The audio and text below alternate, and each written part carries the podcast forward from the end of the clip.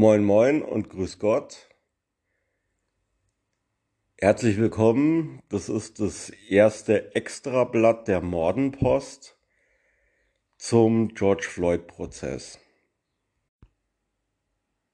Es wird jetzt in dieser Folge nicht darum gehen, den kompletten Prozess aufzuarbeiten, mit allen Details und dem Drumherum etc. etc., weil das schlicht und ergreifend jeglichen Rahmen sprengen würde. Und dem könnte ich auch gar nicht hundertprozentig gerecht werden. Ähm, also schon alleine da äh, deswegen, weil also die ganzen medizinischen Aussagen etc.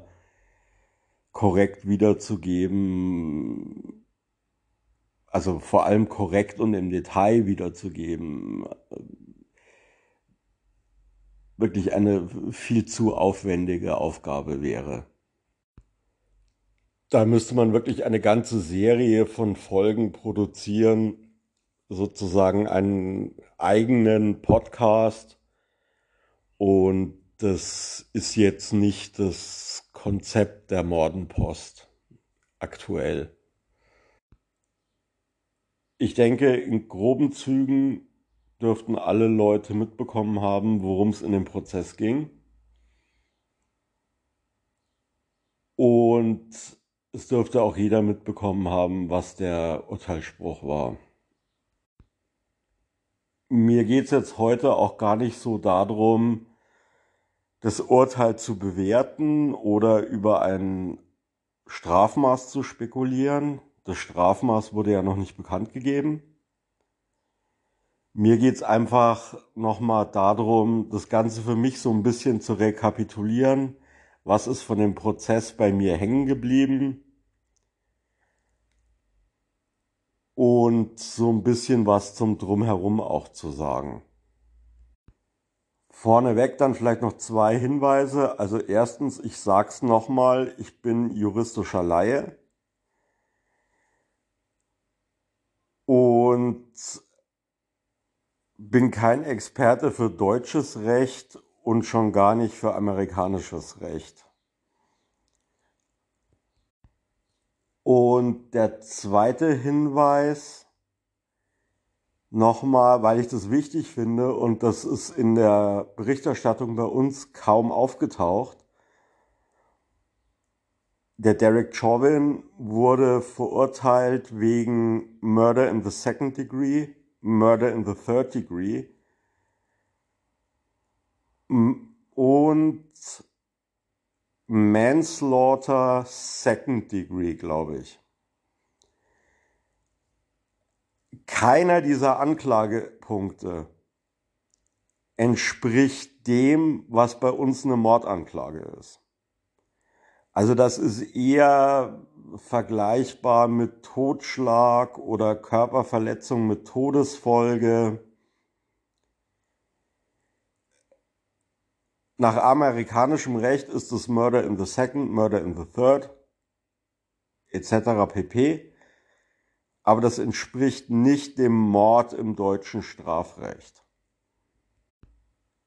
Insofern ist es halt so, wenn jetzt deutsche Medien darüber berichten, dass Chauvin als Mörder verurteilt wurde, dann stimmt es nach amerikanischer Rechtsauffassung, aber nicht unbedingt nach deutscher Rechtsauffassung.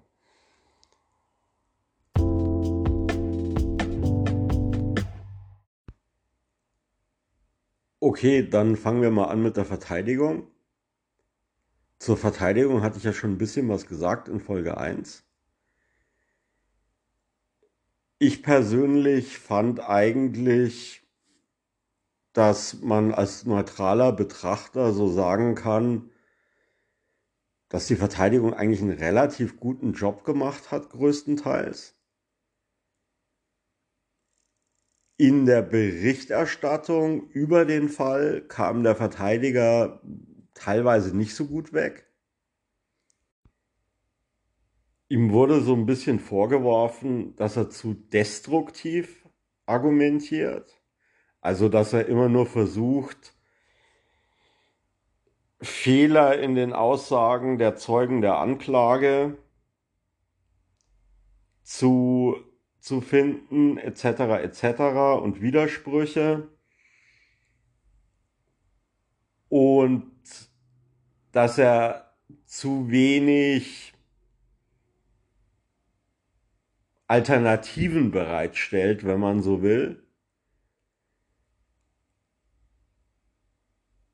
Ich finde, das ist ein relativ merkwürdiger Kritikpunkt, weil das ist ja als Verteidiger nicht unbedingt seine Aufgabe,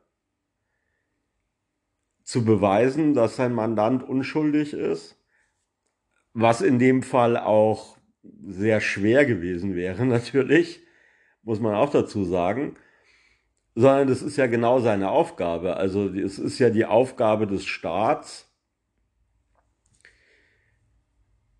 zu, zu beweisen, dass der Angeklagte schuldig ist und es ist nicht seine Aufgabe, die Unschuld zu beweisen. Insofern, wie gesagt, ein bisschen merkwürdiger Kritikpunkt. Und der zweite Kritikpunkt war halt, ja, warum labert der so lange rum, der Verteidiger? Wir haben doch alle das Video gesehen. Der soll sich nicht lächerlich machen. Und das ist natürlich extrem Hanebüchen, weil es ist ja vollkommen egal, wie klar oder unklar die Beweislage ist. Ähm, vor Gericht muss natürlich eine Anklage vorgetragen werden und es muss eine Verteidigung stattfinden und der Verteidiger hat eben die Aufgabe, seinen Mandanten zu verteidigen. Und äh, das wird er dann halt auch tun. Also das ist eigentlich, ja, Hanebüchen einfach. Es gibt zwei Kritikpunkte, die ich persönlich selber sehe. Einen davon habe ich auch schon mal genannt in der ersten Folge. Ein wichtiger Bestandteil des Prozesses und der Zeugenschar, die aufgetreten ist im Prozess, war ja diese Menschentraube, die sich so ein bisschen gebildet hatte um den Ort des Geschehens. Also Gruppe von Augenzeugen, die teilweise auch mit dem Polizisten interagiert haben.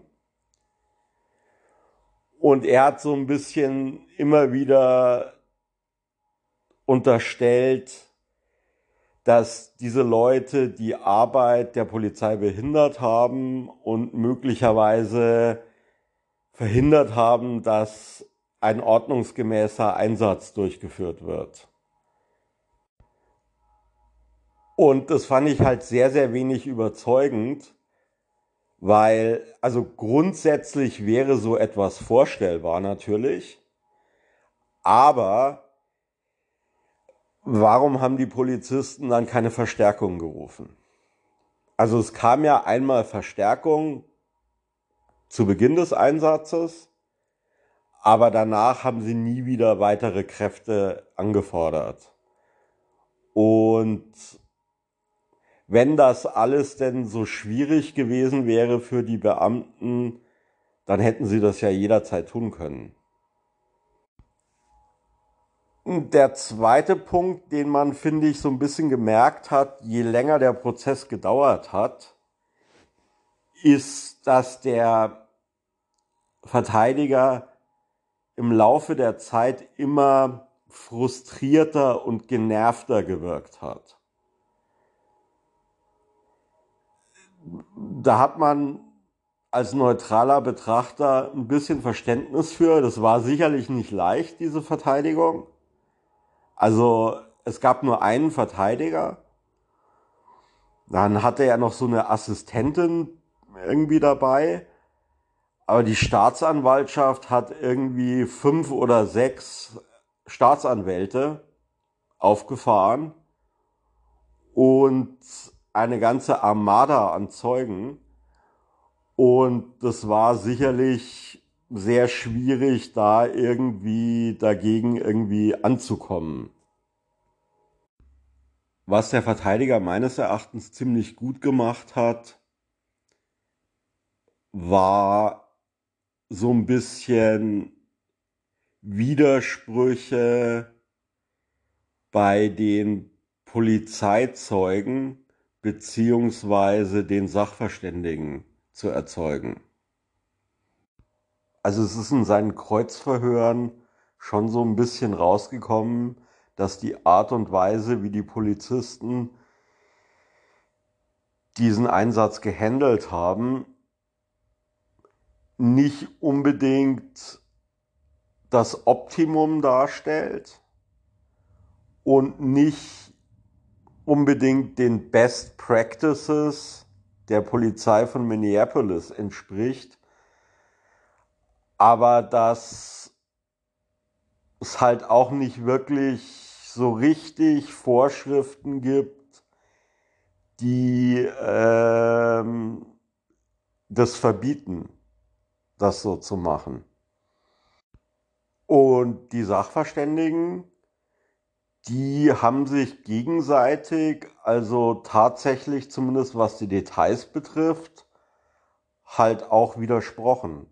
Und da geht's halt schon um relativ entscheidende Details. Dazu sage ich dann aber später noch was, weil ich noch mal was zum Tatablauf sage. Wie gesagt, also in vielen Medien und Kommentarspalten wurde der äh, Verteidiger teilweise sehr negativ betrachtet. Ich habe dann aber noch mal geguckt. Es gibt ja auf YouTube äh, ähm, so einige Kanäle von Juristen, also amerikanischen Juristen und auch Strafverteidigern. Und in deren Kommentierung des Falls kam der Verteidiger eigentlich ganz gut weg. Also ich würde jetzt mal sagen, da kann man wohl geteilter Meinung sein, was die Verteidigung betrifft.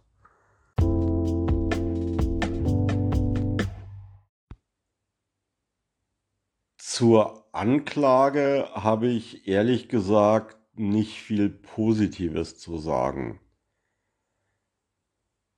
Also ich glaube, das Positivste für die Anklage ist, dass es die Videos gab und dass es sehr viele Augenzeugen gab.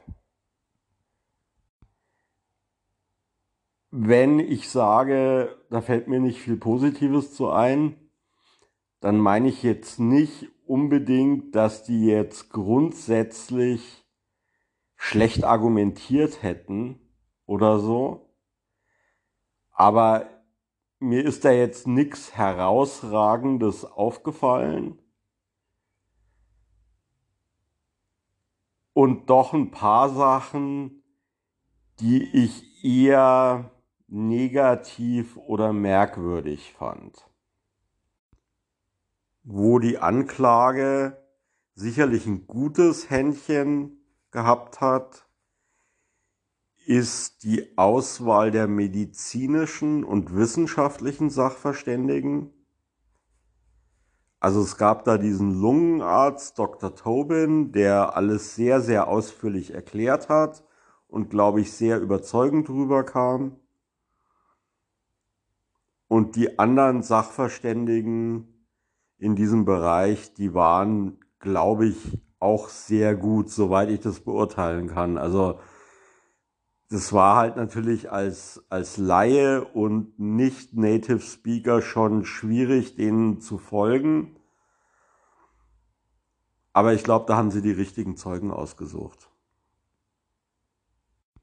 Bei den Polizeizeugen und den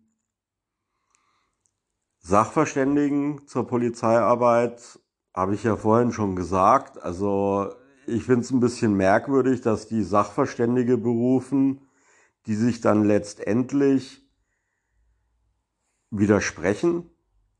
Da hätte es dann ähm, vielleicht auch ein paar Sachverständige weniger getan aus Sicht der Anklage. Das hat übrigens der Richter auch kommentiert, so ein bisschen so, naja, ihr habt jetzt schon irgendwie ganz viele Sachverständige für Polizeiarbeit auf der Zeugenliste stehen, wollt's da nicht ein paar streichen. Also das war, glaube ich, im Ergebnis egal für den Prozess, aber ich verstehe es nicht so ganz und es ist ein bisschen kontraproduktiv da suche ich mir doch dann den besten Sachverständigen raus, der am ehesten meiner, meiner These entspricht. Ich meine, es ist natürlich grundsätzlich gut von vielen Sachverständigen zu hören, aber aus Sicht der Anklage ist es ja eigentlich schon ein unnötiges Risiko auch gewesen. Und wo es dann so ein bisschen oder eigentlich sogar mehr als ein bisschen fragwürdig wird, ist dann bei den Augenzeugen.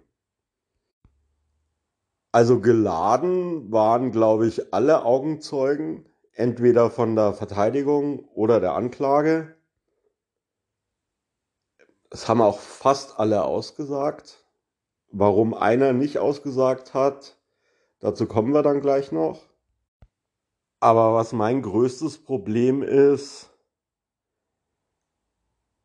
ist halt, dass die Anklage praktisch drauf bestanden hat, mehrere Zeugen aussagen zu lassen, die Kinder und Jugendliche sind. Und diese jugendlichen Zeugen, die waren dann halt bei ihrer Aussage sagen wir mal, sehr emotional und haben teilweise auch geweint. Und da muss man sich halt schon fragen, ob man die da nicht einer unnötigen Situation ausgesetzt hat.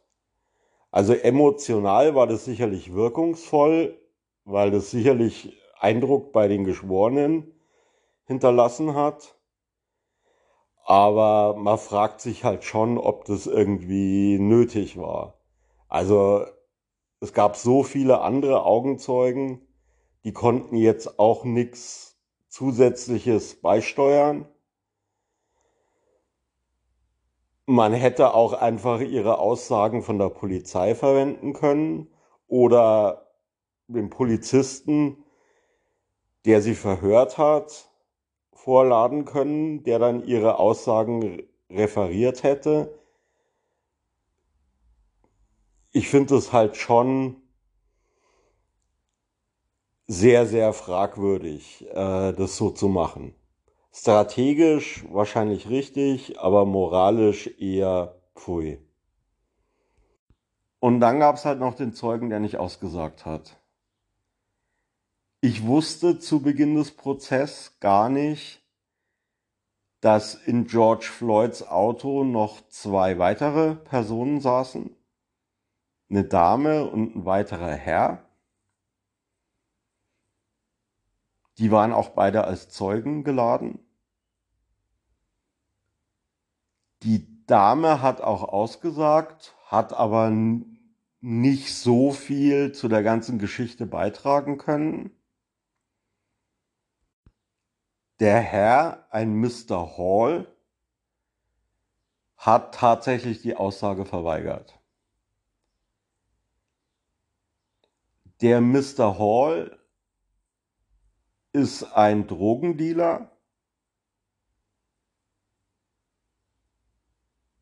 und der wollte nicht aussagen, also hat sich auf sein Zeugnisverweigerungsrecht berufen weil er nicht in den Verdacht kommen will, am Tod von George Floyd schuld zu sein, wie seine Anwältin referiert hat während des Prozesses. Die Verteidigung wollte den Zeugen hören. Die Staatsanwaltschaft wollte ihn nicht hören. Und deswegen hat die Anwältin dann gesagt, nee, also mein ähm, Mandant, der sagt hier nicht aus. Jetzt ist es so, und das wurde auch debattiert im Gericht, die Staatsanwaltschaft hätte dem Zeugen also dem Mr. Hall, sozusagen Straffreiheit garantieren können für alle Sachen, die er während des Prozesses sagt und die ihn inkriminieren könnten in irgendeinem Verbrechen. Aber das hat die Staatsanwaltschaft abgelehnt. Strategisch sicher sinnvoll, weil aus der Sicht der Staatsanwaltschaft der Drogenkonsum von George Floyd natürlich nicht unbedingt eine große Rolle spielen sollte während des Prozesses. Aber ich finde, bei so einem wichtigen Prozess wäre es halt schon wichtig gewesen, möglichst alle Zeugen zu hören. Und ich glaube auch nicht, dass das für die Verurteilung so eine große Rolle gespielt hätte, weil ja alle medizinischen Sachverständigen gesagt haben, dass ähm, der Chauvin verantwortlich war für den Tod von George Floyd. Also ja, im Autopsiebericht stand was von äh, Drogen, aber auch der Gerichtsmediziner hat ja gesagt, nee, nee, also das, das lag schon an der Fixierung, dass er gestorben ist. Und wie gesagt, ich denke, bei so einem wichtigen Prozess sollte das alles irgendwie auf den Tisch kommen, damit dann hinterher auch keiner sagen kann, ah, okay, da wurde ja irgendwie was vertuscht oder so, weil es gibt ja immer dann äh, solche Stimmen. Ähm, und was mir halt gar nicht gefallen hat, war halt die Begründung der Staatsanwaltschaft. Also der, der eine Staatsanwalt kam dann halt und hat halt irgendwie sowas gesagt wie, ja, also äh, wir brauchen den Zeugen ja nicht hören, weil der Zeuge ist ja nicht glaubwürdig. Und das finde ich halt schon super seltsam, weil meines Erachtens ist es halt an den Geschworenen zu entscheiden, wer glaubhaft ist und wer nicht. Also super, super seltsam fand ich das. Und dann ganz am Ende des Prozesses, nachdem die Zeugen der Verteidigung ausgesagt hatten, wollte die Anklage dann plötzlich nochmal neues Beweismaterial einbringen und einen Zeugen nochmal aufrufen und ich bin mir jetzt nicht mehr ganz sicher und ich glaube noch einen zusätzlichen Zeugen noch aufrufen. Also auf jeden Fall einen Zeugen nochmal aufrufen. Bei dem zusätzlichen Zeugen bin ich mir nicht ganz sicher. Und das lag eben daran, weil der eine Sachverständige der Verteidigung halt nochmal einen neuen Aspekt ins Spiel gebracht hatte. Und da hat man richtig gemerkt, dass die Staatsanwälte total nervös werden und so.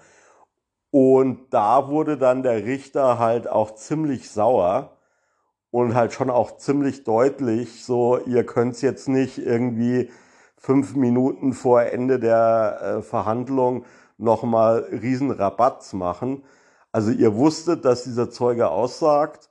Euch wurde schon vor, weiß ich nicht, so und so viel Wochen mitgeteilt, was der Zeuge inhaltlich sagen wird.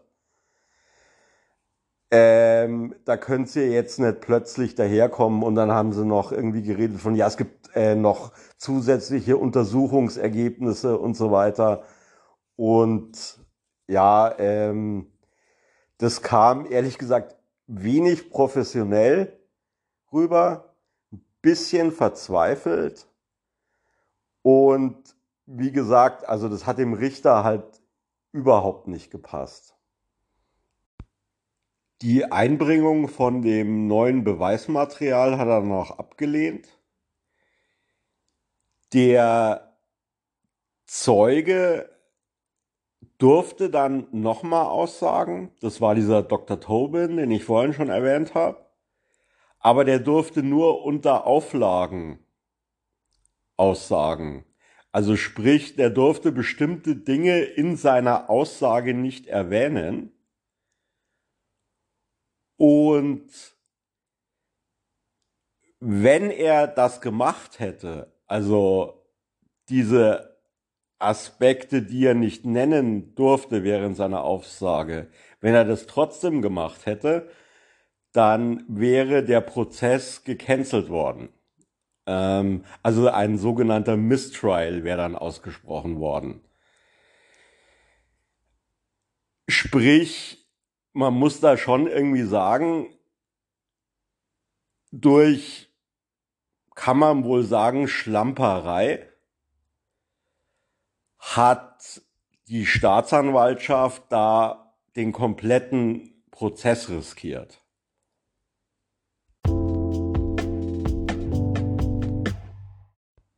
Was den Richter betrifft, war es ein bisschen so, dass ich überrascht war, wie wenig der eigentlich während der Verhandlung redet. Also er redet immer am Anfang und am Ende und er reagiert auf Einsprüche, also Einspruch stattgegeben oder Einspruch abgelehnt. Und ansonsten gab es relativ wenig Situationen, wo der Richter viel geredet hat. Also außer in bestimmten Situationen, ein paar von denen habe ich ja schon beschrieben. Also zum Beispiel, als es darum ging, ob jetzt der Mr. Hall aussagen muss oder nicht. Und ab und zu hat er halt sein Wort an die Geschworenen gerichtet. Es gab eine Situation, wo er relativ heftig danach kritisiert wurde, so in den sozialen Medien, Twitter halt und so, ja. Und zwar war das, als er eine Zeugin gemaßregelt hat und ihr halt mehr oder weniger klar gemacht hat, wenn sie so weitermacht, dass sie dann halt Ärger kriegt wegen Contempt of Court, also wegen Missachtung des Gerichts. Auch eher eine Kritik, die ich nicht so teile, weil ich meine, was soll der Richter machen? Die Zeugin weigert sich mehrfach mehr oder weniger Fragen zu beantworten des Verteidigers. Da muss er halt irgendwann mal einschreiten. Und der hat die jetzt auch nicht irgendwie angeschrien oder sonst irgendwas. Der hat ihr halt schon mit relativ strenger Stimme klargemacht, dass sie ihre Einstellung überdenken sollte zu dieser Aussage. An einem Prozesstag hat mich der Richter ein bisschen verwirrt. Da hat er irgendwann mal dann den Gerichtsdiener angesprochen und hat irgendwie nach der Frau mit dem Smartphone gefragt und die Frau mit dem Smartphone soll bei der nächstbesten Gelegenheit vorgelassen werden und so weiter. Und ich dachte so, hä, was, wie Frau mit dem Smartphone? Letztendlich stand dann plötzlich eine Frau mittleren Alters im Zeugenstand. Völlig abrupt. Und der Richter spricht sie an und fragt sie, sind Sie die Frau mit dem Smartphone? Und die Dame so, ja, das bin ich und so. Ja, wer sind Sie? Ähm, letztendlich stellt sich heraus, dass eine Frau, nämlich diese Frau, die im Zeugenstand dann plötzlich stand, mehrere Fotos gemacht hat im Gericht, was natürlich äh, untersagt ist. in der Befragung durch den Richter stellt sich dann raus, dass diese Dame die PR-Beraterin einer Zeugin ist, was den Richter, glaube ich, ein bisschen entsetzt hat und mich auch so ein bisschen. Also eine der Zeuginnen kam mit PR-Beraterin ins Gericht, die dann auch sozusagen den Moment ihrer Aussage festhalten sollte, wie die PR-Beraterin meinte, um diesen Augenblick für später als Erinnerung festzuhalten, was natürlich vollkommen unglaubwürdig ist. Der Richter hat ihr dann halt klar gemacht, also wenn sie hier noch einmal ein Foto macht, dann gibt's halt richtigen Ärger. Und er garantiert ja auch, wenn sie das in irgendeinem anderen Gericht macht, dann gibt's halt auch richtig Ärger. Ich finde es halt schon krass, wenn eine Zeugin mit PR-Beraterin vor Gericht erscheint. Und man fragt sich da schon, ob da jemand versucht, sozusagen seine Gerichtsaussage in einem solchen High-Profile-Fall für eigene Fame-Zwecke zu benutzen. Und das ist natürlich eine Entwicklung, die schon krass wäre, wenn sie stattfinden würde. Und so weit hergeholt ist es ja gar nicht, dass jemand auf den Gedanken kommen könnte. Also, ich meine, es kennt ja, glaube ich, jeder die Kardashians. Und die Kardashians sind ja in Amerika das erste Mal in der Öffentlichkeit aufgetaucht im Zuge des O.J. Simpson-Prozesses damals. Also der Robert Kardashian Kim Kardashians Vater war ja einer der Anwälte von O.J. Simpson. Und die Mutter von Kim Kardashian, ich habe jetzt ehrlich gesagt vergessen, wie die heißt, war ja die beste Freundin oder eine der besten Freundinnen des Mordopfers in dem Fall.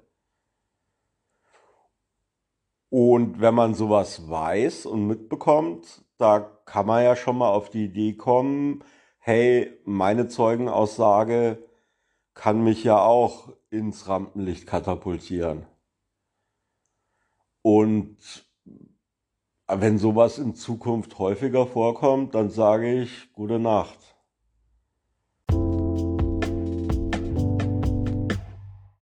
Zu den Medien habe ich ja schon ein bisschen was gesagt für mich zeichnet sich auch so ein bisschen ab, dass Anmerkungen zu medialer Berichterstattung beziehungsweise Medienkritik immer mal wieder Thema sein wird in diesem Podcast. Man erinnere sich an Folge 2 und die Pressekonferenz des Bundesinnenministeriums.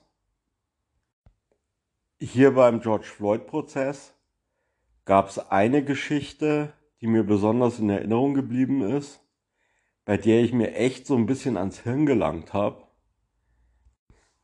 Ich hatte mir einen Prozesstag angeschaut im Livestream von der Washington Post. Und da war das halt so, immer wenn Pause war im Gericht, haben die sozusagen in, live ins Studio geschaltet, wo dann also so eine Dreiergruppe von Leuten dann den bisherigen Prozess diskutiert hat. Und da gab es mal ein Segment, das war super seltsam. Also anstatt die Geschehnisse des Tages zu diskutieren, haben die es echt geschafft, bestimmt 20 oder 30 Minuten über den Angeklagten zu diskutieren. Und zwar haben die darüber diskutiert, dass der Angeklagte, also Derek Chauvin, den hat man ja immer mal wieder auch im Bild gesehen während des Prozesses, dass der bei den Zeugenaussagen immer mitschreibt. Und dann haben die ernsthaft ziemlich lange darüber diskutiert, warum der da jetzt mitschreibt und dass es ja super merkwürdig wäre, dass der mitschreibt. Und was schreibt der denn da? Und es ist ja total komisch, dass der das macht, was der da wohl aufschreibt. Und das fand ich so seltsam. Weil, also, man kann ja über die Person des Derek Chauvin super diskutieren. Also, was man so aus seinem Leben, aus seiner Biografie gehört hat, ist ja alles nicht so super sympathisch. Ja. Aber jetzt darüber zu diskutieren, warum der da jetzt mitschreibt und das ist doch verdächtig. Äh, also super seltsam. Also ich meine, nichts ist einfacher zu erklären. Ja, also wenn ich vor Gericht sitzen würde, Second Degree Murder Anklage, dann würde ich während des Gerichtsprozesses auch mitschreiben äh, damit ich dann auch Notizen habe, die ich mit meinem Anwalt besprechen kann und so weiter und so weiter. Also das war eine ganz seltsame Diskussion und da fragt man sich halt echt, wie da drei Leute da sitzen können und da ewig drüber spekulieren können, ohne dass einer sagt, ey Leute, der schreibt halt mit, um die wichtigen Sachen nicht zu vergessen und die mit seinem Anwalt zu besprechen. Also nichts leichter zu erklären als das. Seltsam.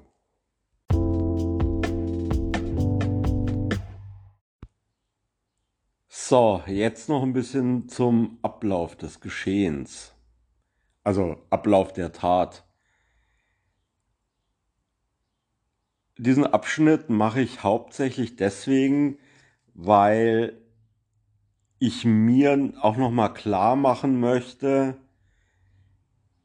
wo denn eigentlich genau ja die die Probleme des Einsatzes liegen.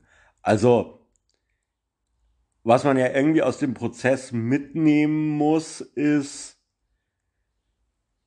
dass man sich so ein bisschen versucht, ein Bild davon zu machen, was war denn jetzt eigentlich das Schlimme an diesem Einsatz, beziehungsweise wie hätte der Einsatz verlaufen müssen, damit nicht passiert, was eben passiert ist. Wie kann sowas in Zukunft vermieden werden? Wie kann eine Polizei sinnvoll arbeiten, ohne dass ähm, bei so einem Einsatz, der im Grunde genommen ganz trivial angefangen hat, ein Mensch zu Schaden kommt. Unnötigerweise. Ich werde das natürlich ein bisschen zusammenfassen, weil also ein minutiöses Protokoll auch den Rahmen sprengen würde und diese Folge dauert eh schon viel länger als eine normale Mordenpost-Folge. Und bei dieser Beschreibung habe ich natürlich so ein bisschen im Hinterkopf, was die Polizeizeugen beziehungsweise die Polizeisachverständigen zu dem Einsatz gesagt haben. Also die ganze Geschichte beginnt damit, dass der George Floyd in diesem Laden, das ist so eine Art Convenience Store gewesen, mit einer falschen Banknote bezahlt hat. Die Leute von dem Convenience Store haben daraufhin die Polizei gerufen und ein Streifenwagen ist am Tatort erschienen. Die Beamten haben daraufhin den George Floyd vorgefunden in seinem Auto mit den beiden anderen Personen, mit denen er zusammen war. Und haben dann mit ihm interagiert, was wohl zunächst relativ schwierig war.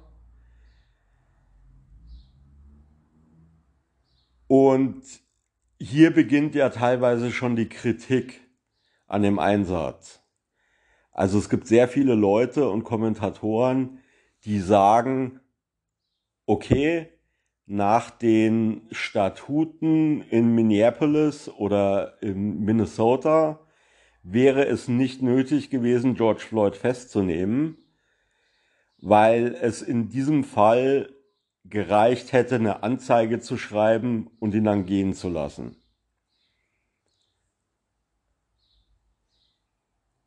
Äh, dieser Kritik kann ich nicht wirklich zustimmen, weil das scheint zwar formal richtig zu sein, das Problem ist nur, dass George Floyd unter starkem Drogeneinfluss stand, wie er auch in der Obduktion äh, nachgewiesen wurde. Also der hatte 1,2 Milligramm, glaube ich, Fentanyl, also eine starke Fentanyl-Dosis in seinem System. Und meines Erachtens können sie ihn dann nicht laufen lassen, weil äh, er sitzt am Steuer eines Autos. Sprich, ich würde sagen, an dieser Stelle ist es gerechtfertigt, ihn festzunehmen. Der George Floyd ist nur begrenzt kooperativ. Also er ist nicht gewalttätig oder sowas, aber er kooperiert halt auch nicht so richtig. Insofern ist es dann wohl ab einem bestimmten Zeitpunkt gerechtfertigt, ihn aus dem Auto rauszuholen.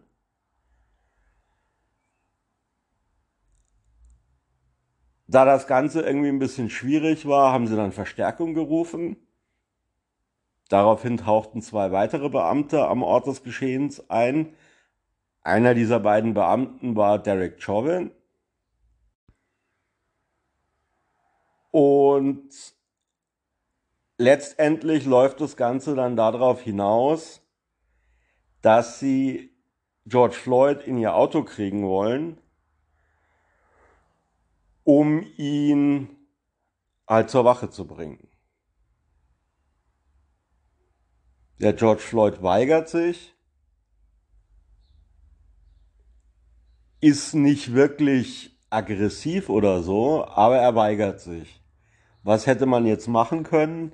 Vielleicht oder wahrscheinlich wäre es zu dem Zeitpunkt schon sinnvoll gewesen, irgendwie einen Krankenwagen zu rufen ja, dass irgendein Arzt vorbeikommt und ihn halt checkt, also wegen der, wegen der Drogen. Keine Ahnung, weiß ich nicht. Ich weiß auch nicht, ob, ob sowas vorgesehen ist seitens der Polizei. Kritisch wird's halt, wird der Einsatz auf jeden Fall, als sie versuchen, ihn ins Polizeiauto reinzukriegen, weil er sich da halt schon heftiger wehrt. Und ich glaube, ich weiß nicht mehr genau, wie lang, wie lang es gedauert hat, aber sie haben es, glaube ich, zehn Minuten versucht.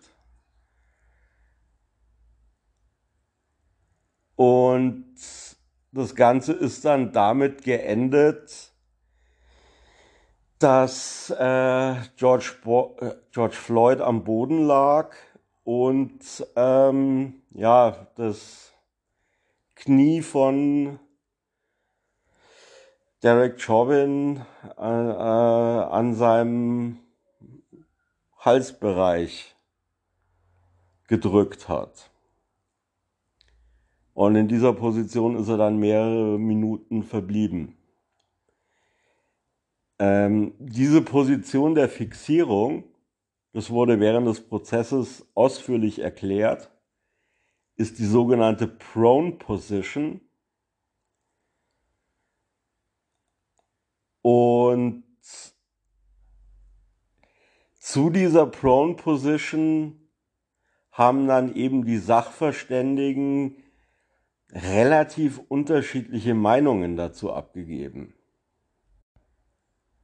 Also jeder der Sachverständigen war der Meinung, ganz klar, George Floyd hätte nicht so lange in dieser Prone Position verbleiben dürfen. Ähm, aber über die Zulässigkeit dieser Prone Position gab es eben verschiedene Aussagen. Es gab einen Sachverständigen, der hat gesagt, oh, Prone Position am besten gar nicht, weil man da eben so schwer atmen kann. Dann gab es eine weitere Aussage, wo einer gesagt hat, ja, der Prone Position kann man schon machen, aber nicht so lange. Und dann gab es einen Sachverständigen, der hat gesagt, die Prone Position ist eine Position des Übergangs. Was der damit meinte, war, es ist in Ordnung, einen Verhafteten in eine Prone Position zu bringen, ihm Handschellen anzulegen und ihn dann sozusagen wieder in eine andere Position zu bringen. Das Problem bei George Floyd war ganz klar, dass sie ihn aus dieser Prone Position halt nie wieder rausgeholt haben. Auch nicht, als er offensichtlich schon bewusstlos war. Die Frage ist jetzt, was wäre die Alternative gewesen und wie hätte sich sozusagen ein verantwortlicher also verantwortlich handelnder Polizeibeamter denn verhalten sollen in der Situation. Und da ist es offensichtlich ganz klar, dass die Methode der Wahl ist, laut Polizei von Minnesota, eine Technik anzuwenden, die man einen Hobble nennt. Äh, ich will jetzt diesen Hobbel nicht beschreiben.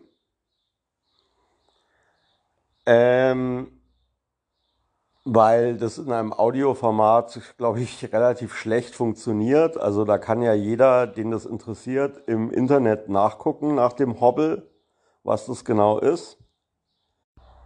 Dieser Hobbel ist auf jeden Fall eine Position, die es einem Verhafteten halt nicht möglich macht, irgendwie wegzurennen oder einen Kampf zu suchen, sondern äh, ihn, Entschuldigung, in gewisser Weise fixiert,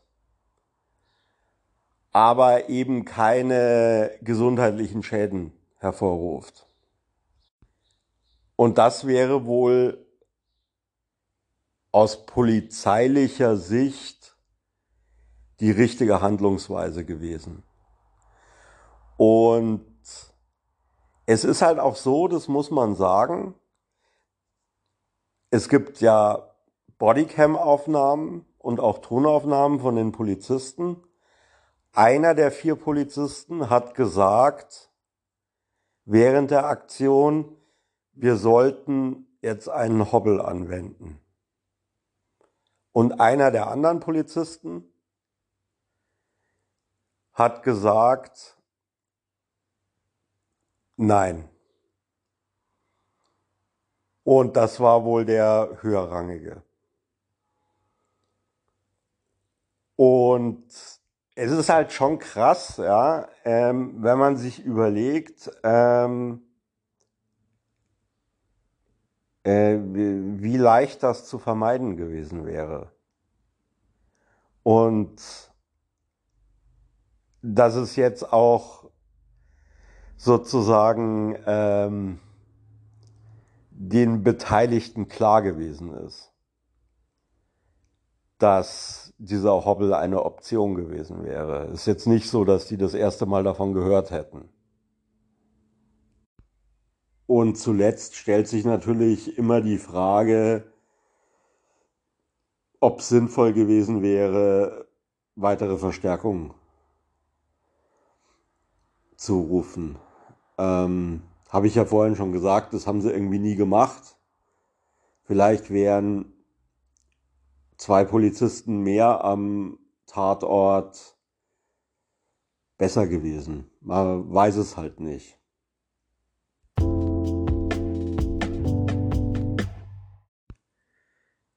Es gibt noch zwei Kleinigkeiten, die ich beim Schauen des Prozesses gelernt habe, die ich so noch nicht wusste, muss aber gleich auch wieder dazu sagen, ich weiß nicht, ob die überall in den USA gelten oder nur in Minnesota. Punkt eins: Wenn man ein Verbrechen begeht und ein Kind Augenzeuge des Verbrechens ist, dann ist es strafverschärfend. Und das wäre in diesem Fall ja gegeben. Und Punkt zwei: Ich dachte ja, beim Prozess ist es so, dass der endet mit dem Plädoyer der Staatsanwaltschaft, also der Anklage.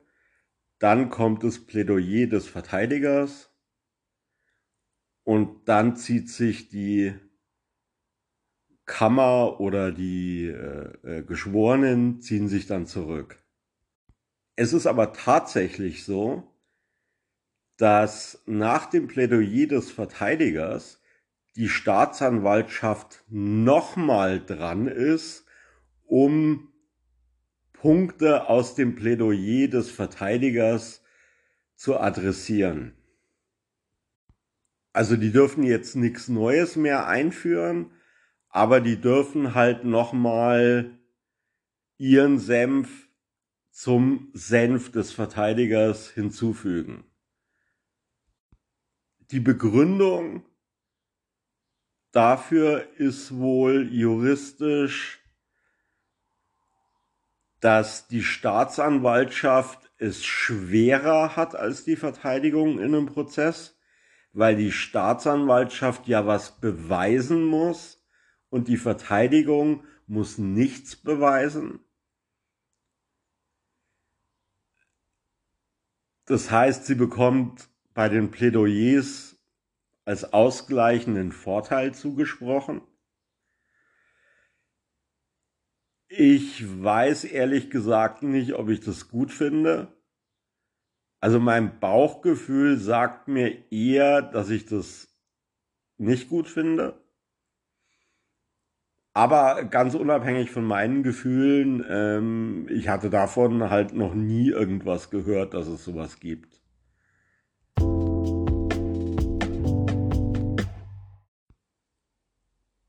Wie geht's jetzt weiter? Also der Derek Chauvin ist verurteilt worden.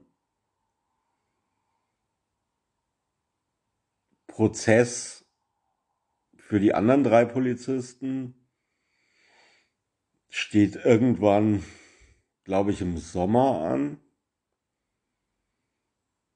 Ich weiß jetzt ehrlich gesagt nicht, ob jeder seinen eigenen Prozess auch bekommt von denen oder ob die zusammen angeklagt sind. Kommt auf jeden Fall später im Jahr. Das Strafmaß für Derek Chauvin wird in einigen Monaten bekannt gegeben. Ich gehe sehr stark davon aus, dass sein Verteidiger Berufung einlegen wird. Ich kann da nicht wirklich was dazu sagen, wie das genau abläuft und wie da die Chancen stehen. Allerdings hat ja der Richter gegen Ende des Prozesses schon zum Verteidiger gesagt, dass es aufgrund von Dingen, die nicht im Gerichtssaal passiert sind, sondern außerhalb, möglicherweise durchaus gute Gründe geben könnte für eine Aufhebung des Urteils. Dazu habe ich ja schon in Episode 2 der Mordenpost was gesagt.